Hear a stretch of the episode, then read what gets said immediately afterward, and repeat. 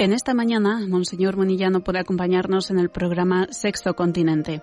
En su lugar, les ofrecemos la conferencia Feminismo y falsas ideologías con Monseñor José Ignacio Munilla, obispo de San Sebastián.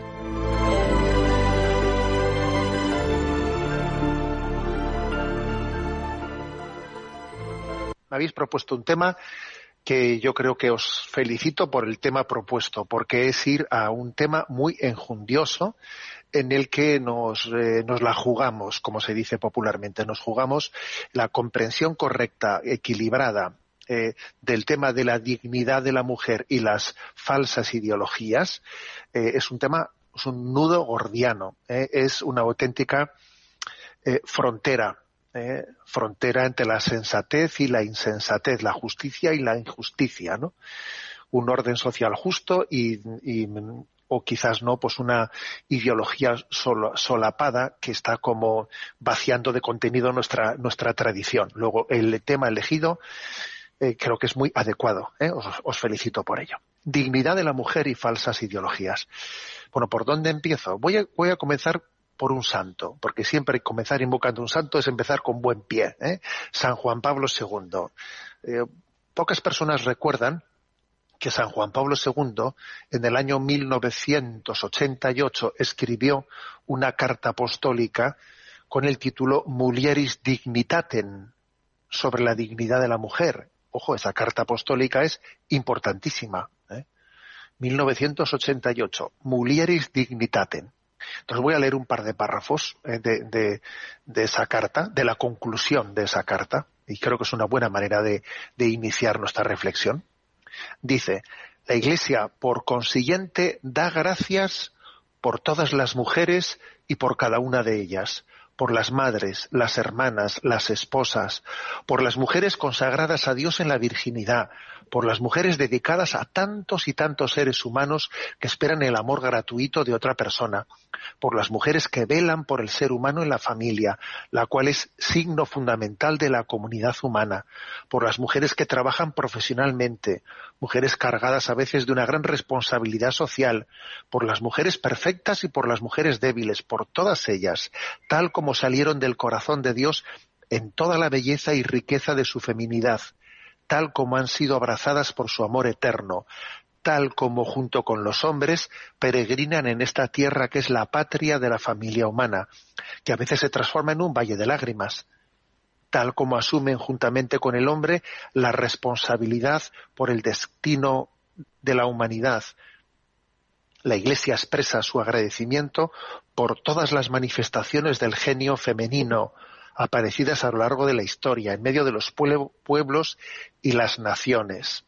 La Iglesia pide al mismo tiempo que estas inestimables manifestaciones del Espíritu, que con grande generosidad han sido dadas a sus hijas, sean reconocidas debidamente, valoradas, para que se redunden en común beneficio de la Iglesia y de la humanidad. ¿Eh? Bueno, pues eh, he elegido ¿no? esas expresiones de la conclusión de esa carta apostólica. Bueno, hay que decir una cosa, que el camino hacia la dignificación de la mujer y hacia el reconocimiento social, eclesial de la dignidad de la mujer es un camino largo, ¿eh? no concluido, por supuesto, todavía, es un camino largo. Hoy en día nos llevamos las manos a la cabeza. ¿eh? Cuando, por ejemplo, pues eh, nos acordamos como en, en este camino de la humanidad durante muchísimos siglos convivió con nosotros la esclavitud, convivió con nosotros la esclavitud durante muchísimos siglos, oye, pues eh, que, existiese una clase, una clase de esclavos que no, que no tenían libertad era algo socialmente, socialmente reconocido, ¿no? Y, supongo que muchas personas que tenían esclavos, cuando se iban a confesar, permitidme el inciso, no se confesaban de que tenían esclavos. Fíjate tú, ¿cómo es posible, no? O sea, que en su examen de conciencia no se percatasen, oye, que tengo un esclavo, pero, pero ¿qué es eso, no? No, oye, iban a confesarse y no se percataban de ello o, durante mucho tiempo convivió, he puesto el ejemplo de los esclavos y podríamos poner muchos ejemplos con respecto a la mujer. Oye, que el voto, eh, que el voto femenino ha llegado antes de ayer. ¿eh? que durante muchísimo tiempo la democracia nació y a nadie se le ocurrió que las mujeres pudiesen votar. Pero ¿cómo van a votar las mujeres? A ver, que existen países europeos, por ejemplo Suiza, en los que el voto de la mujer se incorporó a mitad del siglo XX. ¿Eh? A ver, que es que es increíble eso, que no, que Suiza, ¿no? Pues un país como ese. Entonces, bueno, y también el, eh, pues el voto, el, voto de, la mujer en muchas democracias ha llegado muy tarde. ¿Y cómo es posible que se tardase tanto tiempo, no? Pues en percatarse de que cómo una mujer no va a tener la, la misma eh, pues responsabilidad de presencia en la vida pública políticamente, por ejemplo. Bueno, pues nos puede llamar la, la atención, ¿no? Pero es verdad que los condicionamientos sociales, ¿eh? pues tienen que ser, eh, claro, son, son, son muy fuertes, son muy fuertes y que es muy importante eh, tener la capacidad de trascender los condicionamientos sociales, ¿no? Somos hijos de nuestro tiempo, pero cuidado con que nuestro tiempo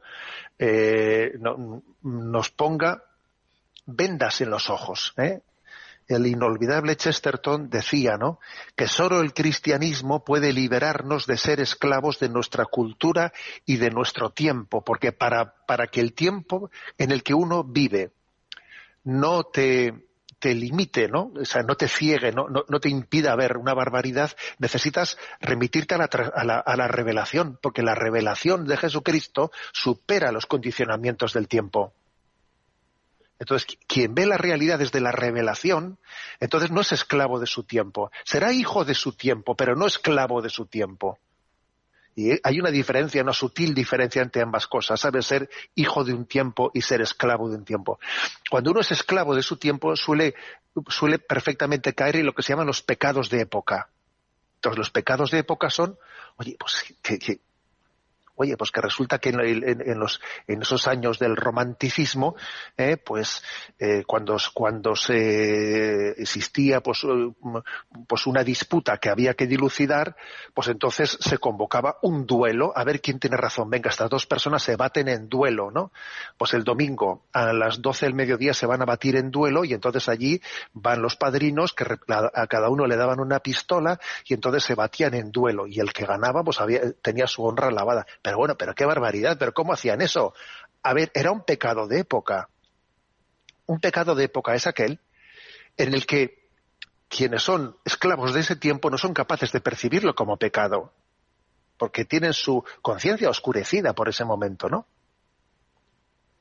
Un pecado de época ¿eh? puede ser perfectamente el, por, ejemplo, pues el, el, hecho de que, pues el aborto, que algunos lo entienden como un derecho, un derecho humano. ¿Cómo un derecho? ¿Cómo va a ser un derecho humano matar a un niño en el seno materno? A ver, usted tiene un problema, usted está ciego. Es un pecado de época. Bueno, eh, por lo tanto, que, hay que decir que con nosotros, eh, que con nosotros ha convivido durante mucho tiempo eh, el pecado de el no respeto a la dignidad de la mujer y que, eh, y que hemos tardado mucho tiempo ¿no? en percatarnos de ese pecado porque, porque éramos esclavos de nuestro tiempo eh, y porque nos faltaba una identificación eh, mayor con la revelación de Jesucristo para ser capaces de trascender esa esclavitud de nuestro tiempo. Entonces esto, esto es importante. Esto es importante. Por ejemplo, cuando San Juan Pablo II, sigo con un santo que es, buena compañía, ¿eh? cuando San Juan Pablo II, el año 2000, ¿eh? el año 2000 hizo un, gesto en la entrada del nuevo milenio, eh, allí en la, el miércoles de ceniza, vosotros que sois muy jóvenes, ¿eh? claro, el año 2000 estaríais alguno en el seno del Padre, pero a ver, pero yo el año 2000, pues os podéis imaginar que estuve muy atento a lo que pasaba allí, ¿no? Porque era un momento emblemático y claro, allí todos vimos en primera línea la ceremonia en la que el Santo Padre, el miércoles de ceniza, eh, pues puso un candelabro con siete velas y se iban encendiendo cada una de las siete velas pidiendo perdón por esos, e, esa falta de, de luz que hemos tenido durante dos mil años de, de, haber tardado de demasiado tiempo en ser capaz de visualizar los pecados, que, que, son los pecados de época, pero que los que tenemos la revelación de Jesucristo deberíamos de haberlos descubierto eh, pues, pues, anteriormente, ¿no? Entonces, entre las siete velas, la sexta, la sexta vela que encendió San Juan Pablo II fue introducida así, ¿eh? os lo voy a leer.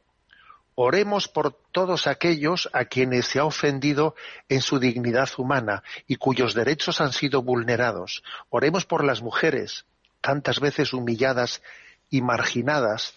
Reconozcamos las formas de connivencia de las que también se han, hecho culpables muchos cristianos.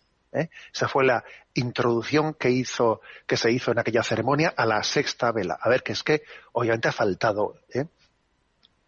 La gracia, eh, la, conciencia, la, familiarización suficiente, ¿no? Bueno, ¿cuál es el origen del machismo? ¿Eh? ¿Cuál es el origen del machismo? Lo digo porque, ¿eh? porque yo creo que un pecado principal contra la dignidad de la mujer suele venir de la mano del machismo.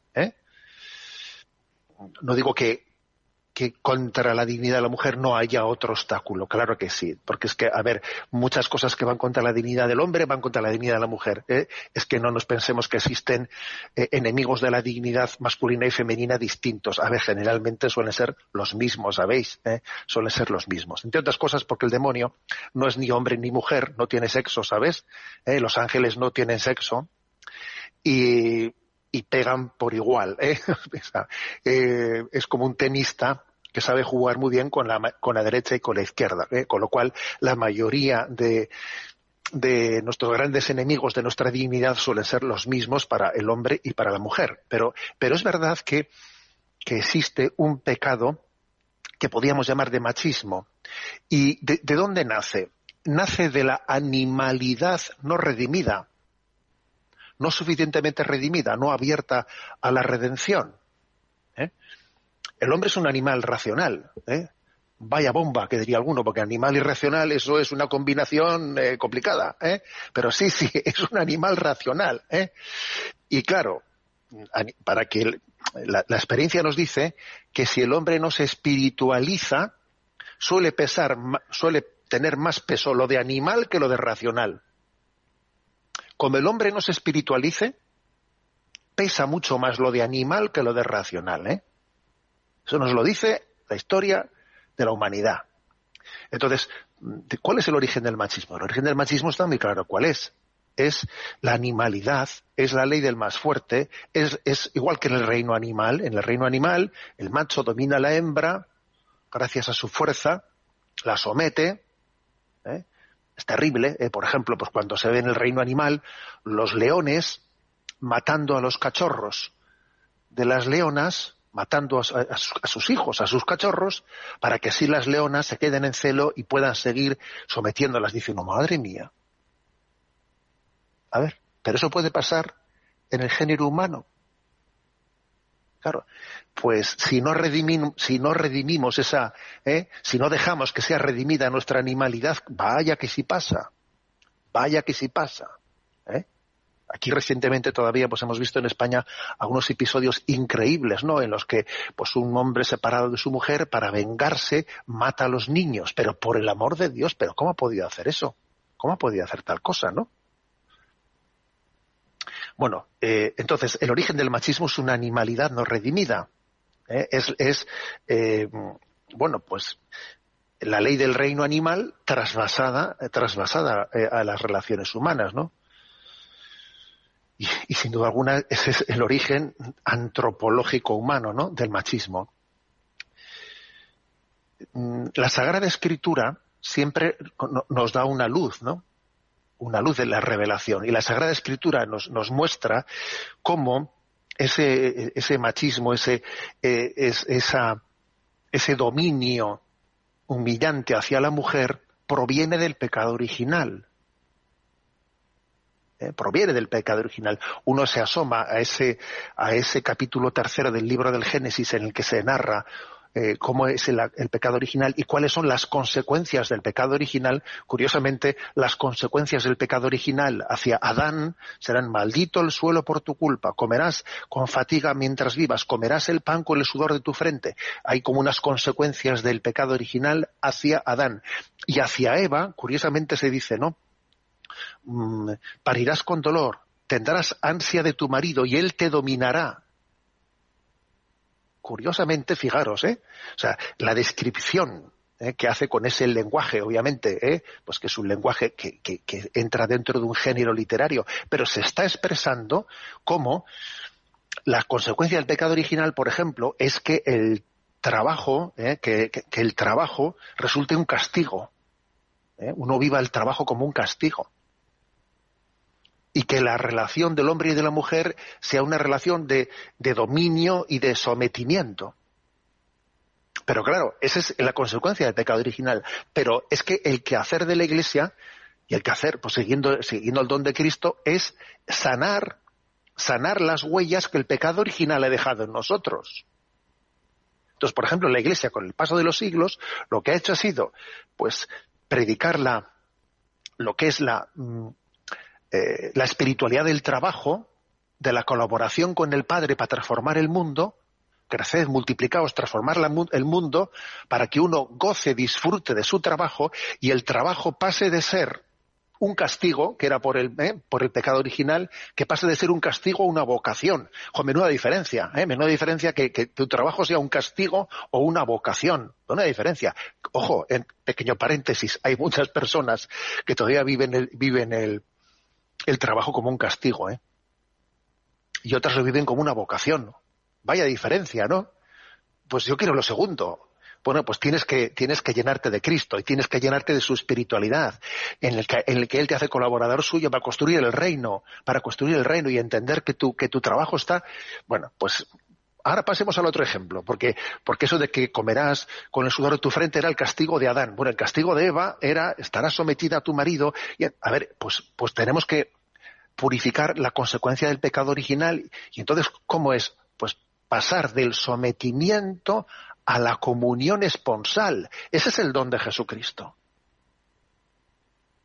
Menudo salto. Pasar del trabajo como castigo al trabajo como vocación. Pasar de la relación hombre-mujer, del sometimiento a la comunión esponsal. Vamos. Bueno, pues en esas estamos.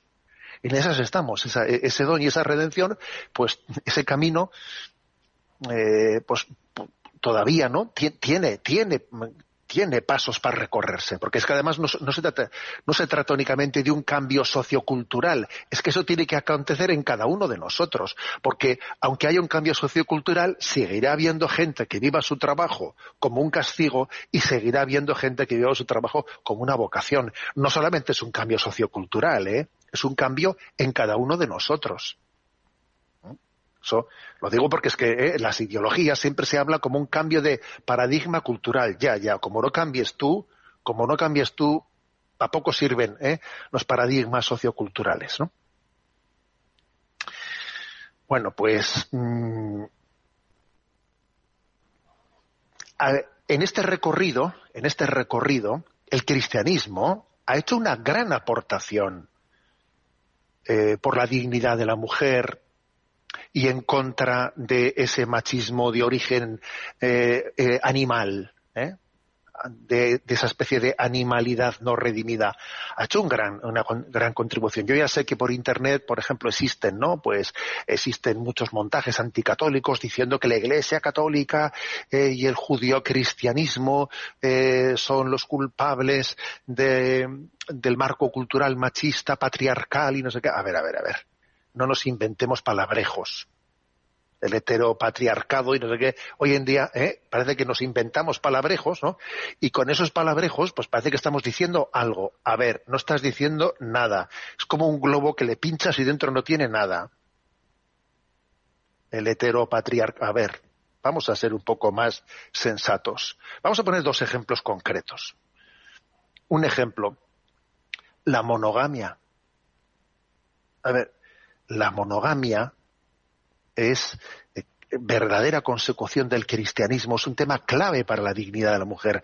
¿Acaso la poligamia no supone el sometimiento absoluto a unos valores machistas? El principio básico que posibilita la igualdad del hombre y de la mujer es una mujer para un hombre y un hombre para una mujer. ¿Eh?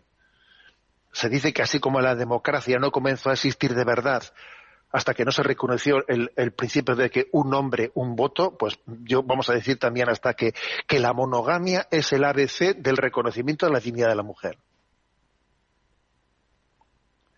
Entonces, ¿cómo pueden decir? Es que el judío cristianismo. A ver, un momento.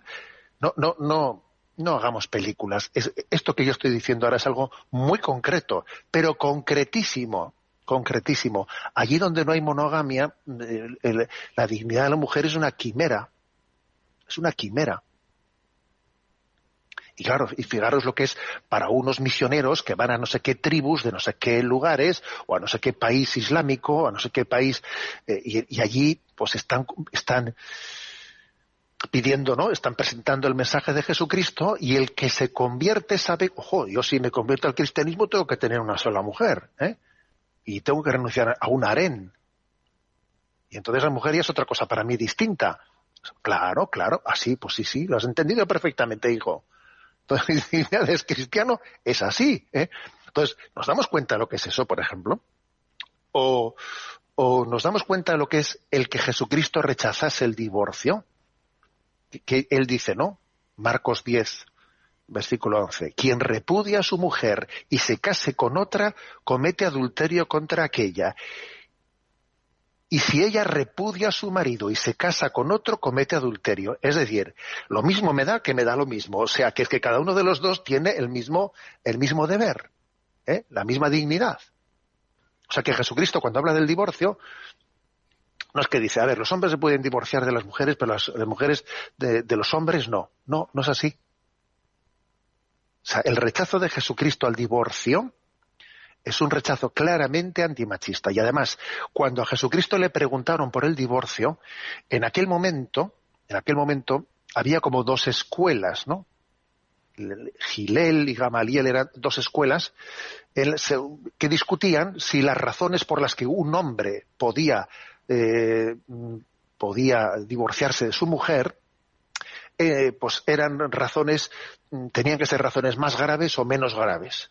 Y había una escuela que decía, no, no, tienen que ser razones graves para que, para que eh, desprecies a tu mujer. Y otro decía, no, eh, pues, pues, hombre, una razón también menos grave es si se, si se le quema la comida, si no me gusta la comida. Entonces, en, en, ese, en ese debate se presentan a Jesús y le preguntan, ¿es lícito divorciarse de una mujer, de tu mujer, por cualquier motivo? Ojo con la pregunta, que detrás de la pregunta venía la, discusión de escuela, que tenía que ser motivo grave o motivo leve. ¿Es lícito divorciarse de mujer por cualquier motivo? Y Jesús dice, mira, en principio Dios los hizo hombre y mujer para siempre. Y si el marido se divorcia de su mujer, comete adulterio, y si la mujer se divorcia y se casa con otro, comete adulterio. O sea, están al mismo nivel. Entonces, esa monogamia y esa indisolubilidad matrimonio son el ABC de la dignidad de la mujer. ¿eh? Y dicho esto, ¿eh? dicho esto, ¿no? Porque es clave, porque es que la gran aportación del cristianismo es, ¿cuál es? La gran aportación del cristianismo es que nuestra identidad, nuestra espiritualidad es la comunión.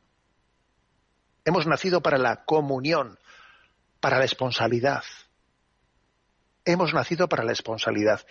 Un servidor también, ¿eh? Este anillo que tengo aquí, en mi dedo, este anillo que tiene el obispo, este anillo significa la esponsalidad. La esponsalidad de Cristo con su iglesia. Un obispo le, le pone en este anillo porque significa que él es esposo de la iglesia, como Cristo se casó con su iglesia. A una religiosa se le pone una alianza porque es esposa de Cristo. O sea, es decir, todos nosotros, independientemente de la vocación que tengamos, tenemos lo inherente a nosotros es una vocación de esponsalidad, de comunión. Lo que dignifica al hombre no es la autorrealización. Lo que dignifica al hombre no es mi, mi, mi proyecto autónomo, no.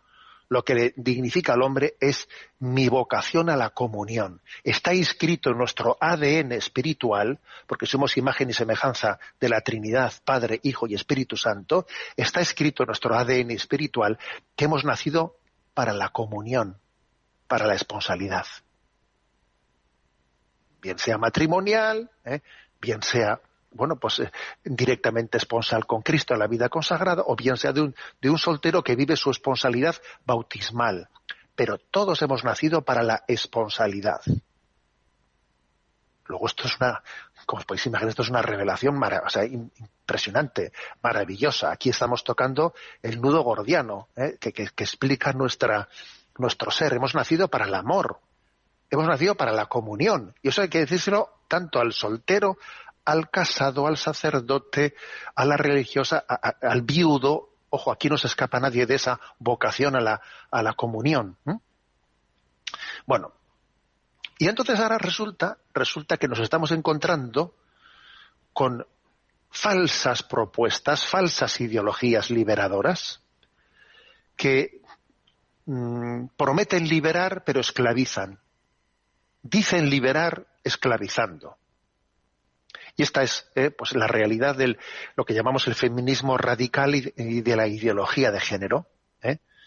que básicamente plantea las cosas, pues que la dignificación de la mujer es una lucha de sexos. Y hemos pasado de la lucha de clases del marxismo a una lucha de sexos, fíjate. ¿eh? Antes era pobres contra ricos, ¿no? Proletariado frente a no sé qué. Pues ahora cambiamos la batalla. Pero seguimos luchando. Seguimos luchando. ¿eh? Hombres contra mujeres. La mujer tiene que.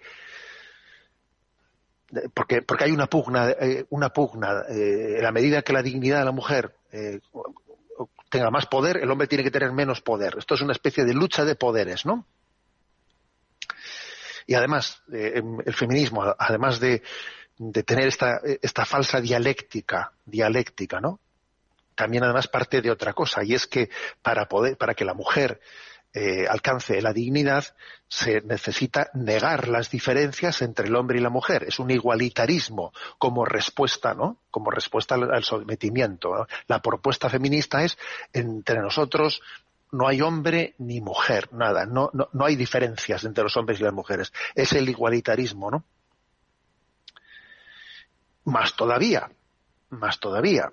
Eh, en esa, en esa ideología feminista se percibe la naturaleza, la naturaleza femenina, porque obviamente tenemos una naturaleza ¿eh? distinta a los hombres y a las mujeres, no creo que haga falta demostrarlo, ¿eh? se percibe como un enemigo de la libertad del hombre. ¿eh? Y claro, el hecho de que, de que la mujer sea la que tenga, ¿no? Pues eh, la matriz y, y, sea la que conciba la vida, eso, eso le quita libertad, porque eres tú la que cargas con ese, ¿no? así se ve, ¿no? Eres tú la que cargas con el peso de la vida y el hombre está libre de ello. Eh, tiene, entonces, claro, la mujer se, se ve sometida porque la naturaleza eh, para ella ha sido la, la, que le ha dado, la que le ha Mm, le, ha dado el paquete, el paquete para ti, ¿no? fíjate, es que, a ver, es que es como si hablásemos en esos términos, ¿no? Tú cargas con el mochuelo, que se dice popularmente hablando, ¿no? Tú estás cargando, a ver, entonces la mujer necesita liberarse de esa carga que conlleva eh, que la naturaleza femenina sea la que cargue con la responsabilidad de la, de la generación de la vida y entonces, pues el feminismo dice la mujer, seremos lo que queramos ser. Y yo, y, yo tengo que tener, ¿no? Pues para dignificarme, tener la capacidad de distanciarme de los condicionamientos de mi, de mi corporalidad. Y entonces necesito la anticoncepción, necesito el aborto, necesito lo que sea, porque es que siento que la naturaleza femenina va en contra ¿eh? de mi dignidad, ¿sabes?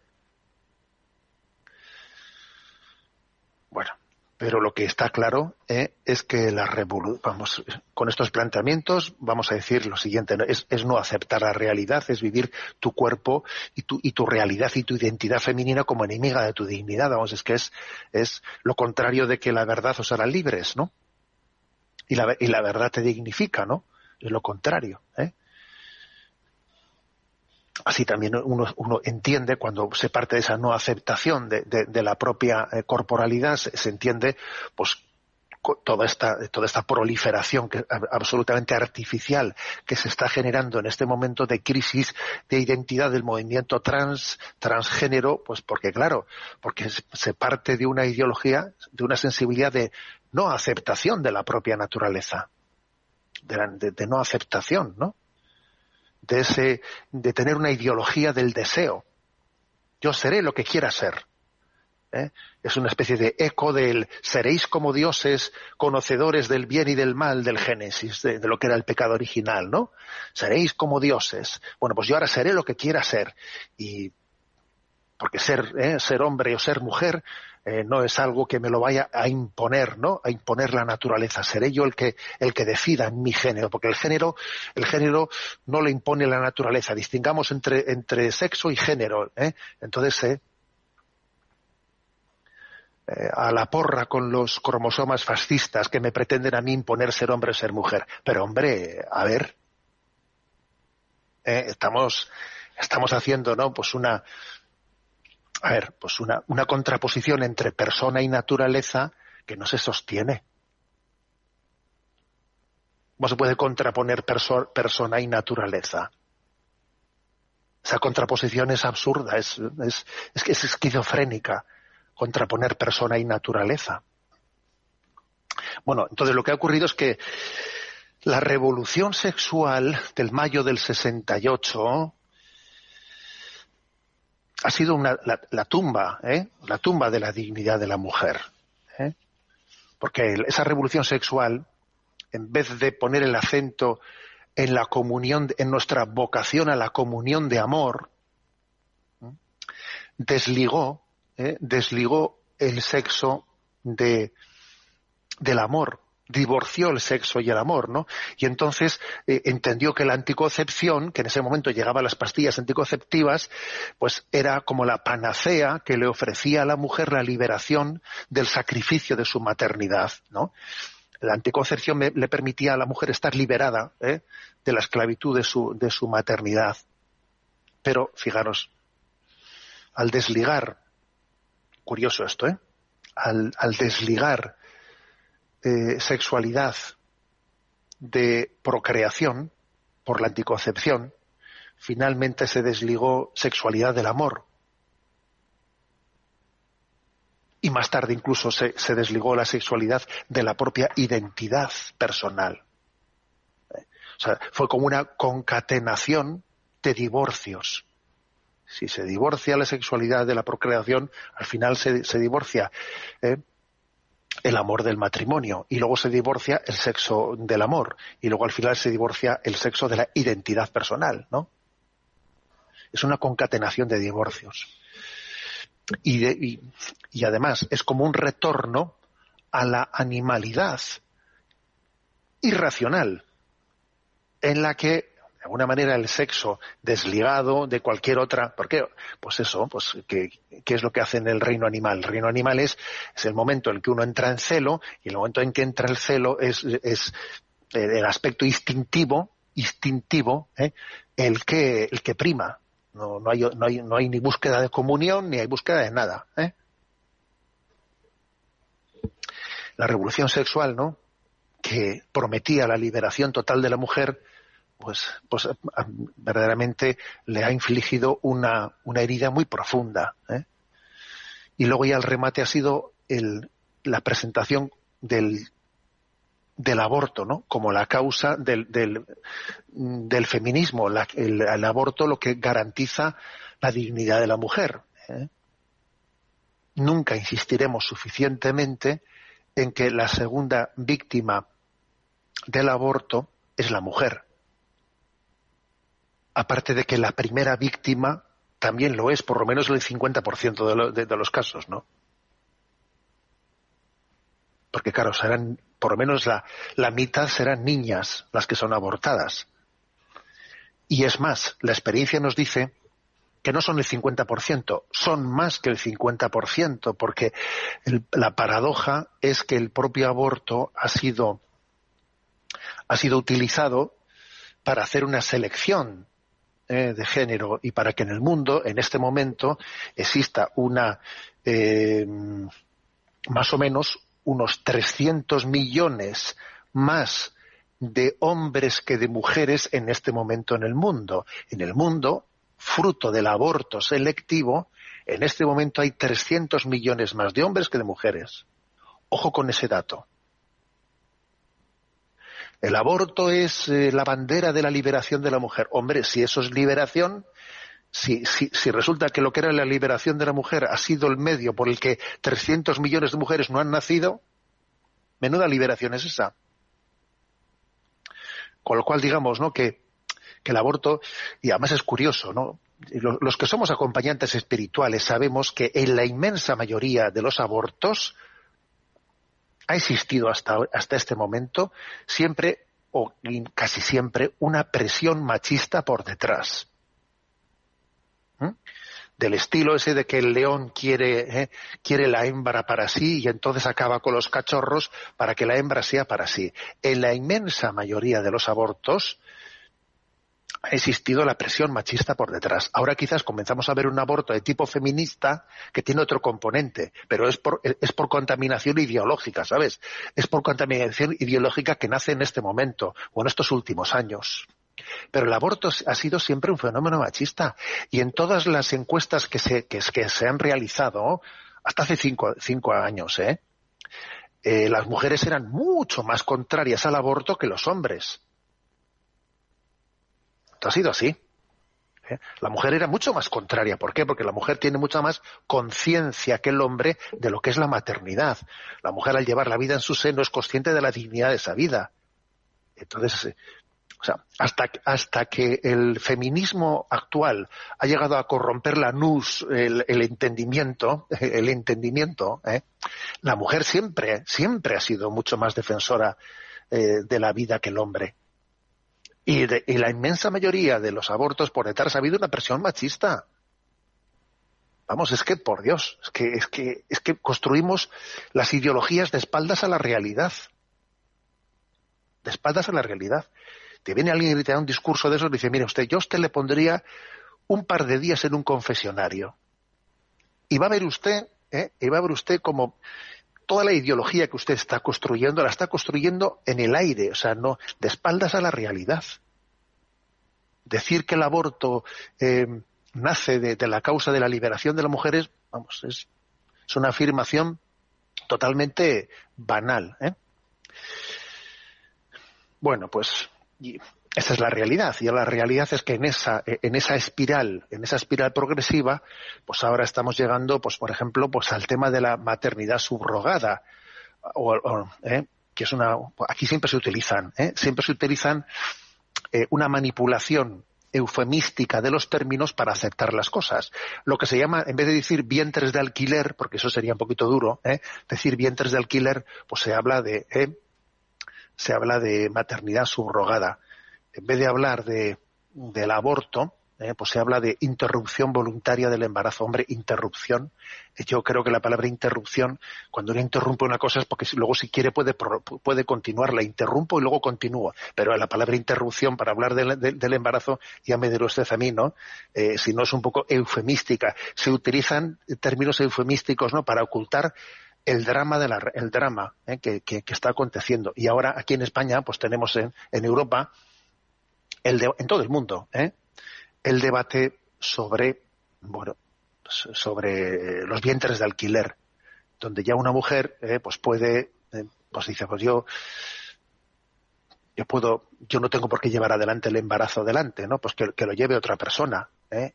Y le pagamos. Entonces resulta que al final la mujer se convierte, se convierte en, en un instrumento, ¿eh? en, algo, en algo, y estamos defragmentando, estamos fragmentando eh, lo que es la concepción, eh, de lo que es el embarazo, de lo que es la maternidad, en esa especie de concatenación de, divorcios. Bueno, elementos que en la actualidad siguen dificultando y distorsionando la dignidad de la mujer en donde el movimiento feminista radical no pone atención alguna. porque es que me, llama la atención que el movimiento feminista radical es errático, ¿eh? es errático en el sentido de que no pone el acento donde, verdaderamente está aconteciendo eh, la, ofensa frente a la dignidad de la mujer. ¿eh? Por ejemplo, la utilización instintivo-erótica de la mujer para el consumismo. A ver, eso, eso es un drama continuo y constante, ¿no? Estamos, se ve, estamos viendo cómo la mujer en la publicidad, pues es continuamente utilizada como un resorte ¿eh? subliminal instintivo para el consumismo, ¿no? ¿Qué tendrá que ver el, coche de, la Citroën, ¿eh? de la marca Citroën que uno vaya a comprar, con que Claudia Schiffler se ponga en el asiento de al lado desnuda? ¿Pero qué tendrá que ver? ¿Eh? Y claro, si resulta que a Claudia Schiffler se le, se le llega a pagar millones, ¿eh? 20 millones de, dólares por hacer ese anuncio, es obvio que son rentables. Es obvio que que una mujer se desnude eh, eh, eh, en un coche está suscitando, suscitando pues una manipulación subliminal en, quienes ven ese anuncio. Si no, nadie es tan tonto como para gastarse 20 millones de, euros, señores. Es una utilización. Vamos. Y otro problema en el que, nos, en el que no ponemos suficiente, perdonad que voy a ver un poquito de agua. otro problema en el que no ponemos suficiente atención y que el feminismo yo, veo que es ciego a este aspecto, es el tema de, la conciliación laboral. ¿eh? Que claro que también es otro gran obstáculo ¿no? práctico en el respeto de la dignidad de la mujer y de la familia, y de la familia, ¿no? Porque vemos que tal y como se plantea el mundo laboral, muchas veces el embarazo es eh, en nuestra legislación social pues puede ser un motivo de que de que alguien no sea eh, pues mm, sea despedido incluso de una empresa o incluso hay empresas que que antes, cuando se hacen las entrevistas laborales, preguntan a las mujeres qué perspectivas tienen, si, si, espera tener hijos, y, eh, y están obviamente diciendo, yo no quiero tener una, eh, una, una, trabajadora que, que, se vaya a quedar embarazada y que... ¿Por qué? Porque hemos construido un sistema social en el que no se prima la maternidad. Lo lógico sería que hubiese un sistema social en el que para un empresario, lejos de suponer un problema que, pues que una trabajadora suya vaya a ser madre, haya un sistema social que le prime, que le prime a ello. Y eso, es posible si se prima la maternidad. ¿eh? Pero es verdad que no se prima la maternidad. El otro día, pues en una charla que tuvimos aquí, ¿no? Sobre el tema de la crisis de la natalidad, que en España es tremenda la crisis de natalidad, pues, digamos, pues un demógrafo puso el siguiente ejemplo. Imaginemos dos mujeres dos jóvenes de clase social similar que estudian la misma carrera, más o menos eh, con, un, con un eh, éxito similar, ¿no? Las dos tienen muy buena nota y las dos entran en el mundo laboral en empresa, en la misma empresa, ¿eh? una, en una empresa multinacional. Pero una de ellas, una de ellas, enseguida, pues se casa y la otra no se casa. ¿eh? eh la que se casa va teniendo un hijo, dos hijos, tres hijos, y la que no se casa, obviamente, pues eh, tal y como está en, este momento la legislación laboral, eh, porque es en España y no creo que sea muy distinto en otros países, la que, la que no se casa, pues para la empresa es mucho más interesante, porque claro, a la hora de mandarle a congresos, a la hora de mandarle a, eh, pues, cursillos formativos, tiene mucha mayor disponibilidad, va y va ascendiendo dentro de la empresa, va ascendiendo y ocupando puestos que la mujer casada no va, no va ocupando. ¿eh? Es verdad que igual recibe algún pequeño plus más de maternidad por cada hijo, pero eso es una broma con el gasto que supone para ella, el gasto que supone en la educación de, esos hijos, ¿no? Mientras que la, mientras que la soltera, bueno, sigue trabajando y no, bueno, pues va creciendo, ¿no? Tiene su sueldo va siendo bastante superior a la otra porque ha ido progresando en la, empresa. Y aunque, bueno, pues eh, en principio, pues la otra, la casada, pues puede tener algún complemento, algún plus de maternidad, bueno, ¿qué ocurre al final? Al final resulta que cuando las dos se jubilan, se jubila con un, eh, pues con un eh, sueldo mensual de retiro muy superior la que era soltera que la casada. Pero la paradoja es que quién, de dónde se saca el dinero para poder pagar la pensión de las dos, de los niños de la primera, que son los niños que ahora cotizan y gracias a su cotización laboral se puede pagar, se puede pagar el, o sea, ¿qué, quiero poner con este ejemplo? Que la sociedad no se toma en serio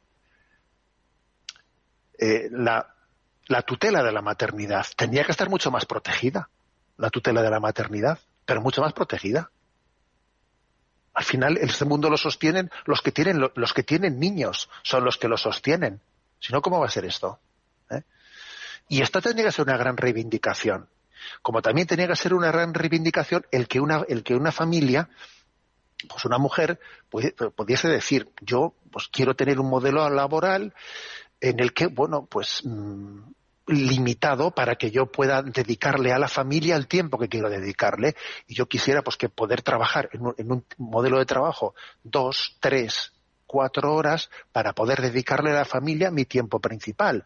Porque una cosa es el trabajo y otra cosa es el empleo. ¿Acaso el dedicar plenamente la vida a una familia y a una familia numerosa, por ejemplo, eso no es un gran trabajo y una gran aportación a la sociedad? ¿Por qué confundimos trabajo con empleo? Entonces, aquí es donde nos estamos jugando la dignidad de la familia. Eh, de, la mujer, en la dignidad de la familia, ¿eh? O sea, la dignidad de la mujer nos la jugamos en la dignidad de la familia. Entonces nuestro sistema social no está pensado, no está pensado eh, para apoyar eh, la, la gran apuesta del proyecto familiar. No está pensado. Es mucho más fácil ser triunfadores en nuestra sociedad cuando alguien no se casa, no tiene hijos, no nada. Claro, claro. O sea, a ver, usted no, usted no piensa en el futuro. Ustedes políticos, señores políticos, no se toman esto en serio. Y está, el mundo se está conduciendo hacia una gran crisis de natalidad. ¿Por qué? Pues porque, claro, porque no existe una promoción de la familia. ¿eh?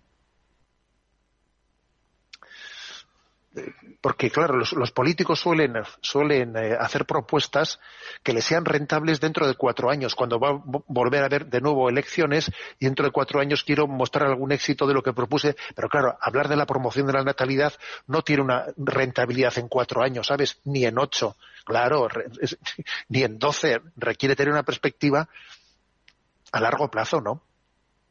que es lo que el mundo político no tiene. El mundo político quiere ganar las siguientes elecciones. Y, no tiene esa concepción de, el bien común de la sociedad. ¿eh? Bueno, también creo que hay que decir que algo en lo que no nos, tomamos suficientemente en serio. Yo no veo que los, que los movimientos feministas radicales se tomen suficientemente en serio, no les veo denunciar lo que son eh, el, el, influjo de los fundamentalismos ¿eh? con respecto a la mujer, porque claro, eso de que todas las religiones son iguales, eh, pues es, es, es, absolutamente falso. ¿eh? Para que una religión propugne la, poligamia eh, o que una, una, visión radical del islamismo trate a la mujer pues como la trata. a ver, pues yo no veo que, que, el mundo del feminismo radical se esté tomando en serio esa denuncia, esa denuncia necesaria, yo creo, ¿eh? necesaria hacia los fundamentalismos que denigran ¿eh? a la mujer. Les, oigo hablar justamente contra el catolicismo, que es la religión que afirma radicalmente la dignidad de la mujer. Oiga, pues yo, no les he escuchado nunca hablar a ustedes frente al fundamentalismo islámico que, pues que aquí en España incluso eh, sea, ya sabemos que son cosas que, no son eh, generalizables, pero existen eh, también casos en los que hay dentro del Islam movimientos no pues fundamentalistas que desde luego no respetan la dignidad de la mujer que dan incluso instrucciones de cómo hay que pegar a la mujer de una manera recta y correcta, pero hombre, pero, pero ¿cómo se puede permitir tal cosa? No, no escucho yo, ¿eh? esa denuncia por parte del movimiento feminista radical, más bien su ataque es al catolicismo, pero hombre, pero cómo, pero cómo se explica eso, ¿no? Bueno, Entonces creo que es importante darnos cuenta dónde está en juego eh, la, verdadera eh, la verdadera causa de la dignidad de la mujer, que yo creo que donde está en juego es la dignidad de la familia. Porque, porque el hombre y la mujer, los dos, han nacido para la comunión. No hemos nacido para un proyecto autónomo, hemos nacido para la comunión. ¿Eh? la comunión, la esponsalidad. Es la causa de la mujer y la causa del hombre es la misma, es la familia, la familia. Donde nos jugamos la felicidad es en la familia. No nos jugamos la felicidad en qué partido político va a salir elegido las próximas elecciones. Tampoco me la juego mi felicidad en si me van a coger en esta empresa o en la otra. Donde me la juego es en la familia. Luego yo creo que esa tiene que ser nuestra apuesta, la apuesta por la familia, ¿eh? la, propuesta por una, por una educación en una correcta antropología, por una educación afectivo-sexual, que creo que es importantísimo, una educación afectivo-sexual que integre ¿eh? la visión de la sexualidad en la vocación al amor. Eso es básico. Eso, eso es una necesidad máxima, ¿no? Una educación afectivo-sexual que integre la sexualidad en la vocación al amor. Que ese divorcio que, que, se generó ¿no? en esa revolución sexual del mayo 68, mm, a ver, que lo que Dios ha unido no lo separe el hombre. Y Dios creó la sexualidad y el amor unidos, integrados. Y nuestro pecado los ha, los ha divorciado, sexualidad y el amor. ¿eh? Bueno, y por último, ¿no? Pues decir que pues que, la, que el papel de la que la mujer dentro de la iglesia pues es un papel que sin duda alguna no se han dado pasos de, gigante ¿eh? pues por ejemplo pues eh, Santa Catalina de Siena Santa Teresa de Jesús en su proclamación como doctoras de la iglesia no pues eso, pero también eso ha sido muy reciente, ¿eh? la proclamación por, por parte de San Pablo VI como doctoras de la Iglesia. Entonces creo que el genio femenino, la santidad que el Señor eh, que eh, suscita ¿no? a través del genio femenino eh, tiene, tiene una potencialidad impresionante. ¿eh? Impresionante. Entonces, creo que, en el seno de la Iglesia, sin caer en errores, ¿eh? pues que a veces ¿no? desde perspectivas eh, equivocadas se dice, no, la promoción de la mujer es que la mujer sea sacerdote. A ver, pero, pero ¿no te das cuenta de que Jesucristo que rompió, o sea, que tuvo la máxima libertad frente a los condicionamientos machistas de su tiempo, porque Jesucristo ¿no? no tuvo, o sea, no se dejó condicionar en absoluto, ¿no? Por los esquemas machistas de su tiempo, ¿no? Acordaros de cuando estaba ahí hablando con la samaritana, se, eh, pero ¿cómo estás hablando con, con, una mujer? Eh? A ver, pues sin embargo Jesucristo, pues, pues es obvio que eligió a doce varones como apóstoles y que sin embargo, sin embargo, en esa, en esa encomienda que le hizo a María, a María, a su madre María, ¿no? De custodiar a la Iglesia, de ser madre de la Iglesia, en esa encomienda que también recibe María Magdalena, que es llamada por Santo Tomás apóstola de los apóstoles. Fíjate, ¿eh? Santo Tomás de Aquino le llama a María Magdalena apóstola de los apóstoles, porque cuando ¿eh? llegó la resurrección ella recibió ¿no? ese mensaje, ese anuncio en primer lugar y fue a, a por los apóstoles que estaban que no esperaban la resurrección de Jesús, ¿no?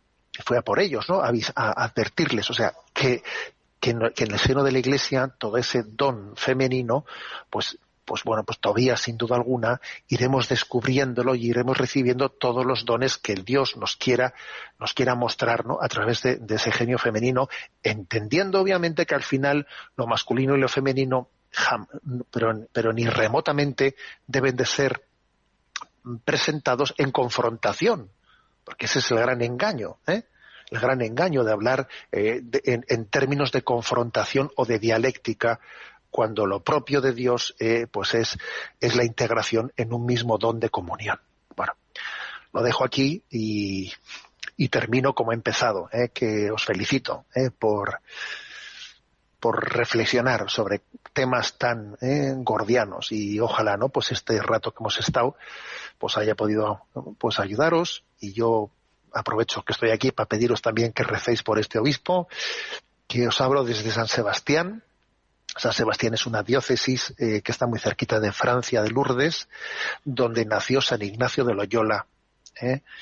Y entonces, bueno, pues que es un sitio que merece la pena visitarlo, ¿eh? visitar el lugar donde nació San, Ignacio de Loyola. Y, y, si pasáis por aquí, estoy seguro que, que ese movimiento peregrino, pues tendré ocasión de saludaros. ¿De acuerdo? ¿Eh? Bueno, pues un saludo a todos y os doy mi bendición, si os parece. La bendición de Dios Todopoderoso, Padre, Hijo y Espíritu Santo, descienda sobre vosotros. Un saludo a todos.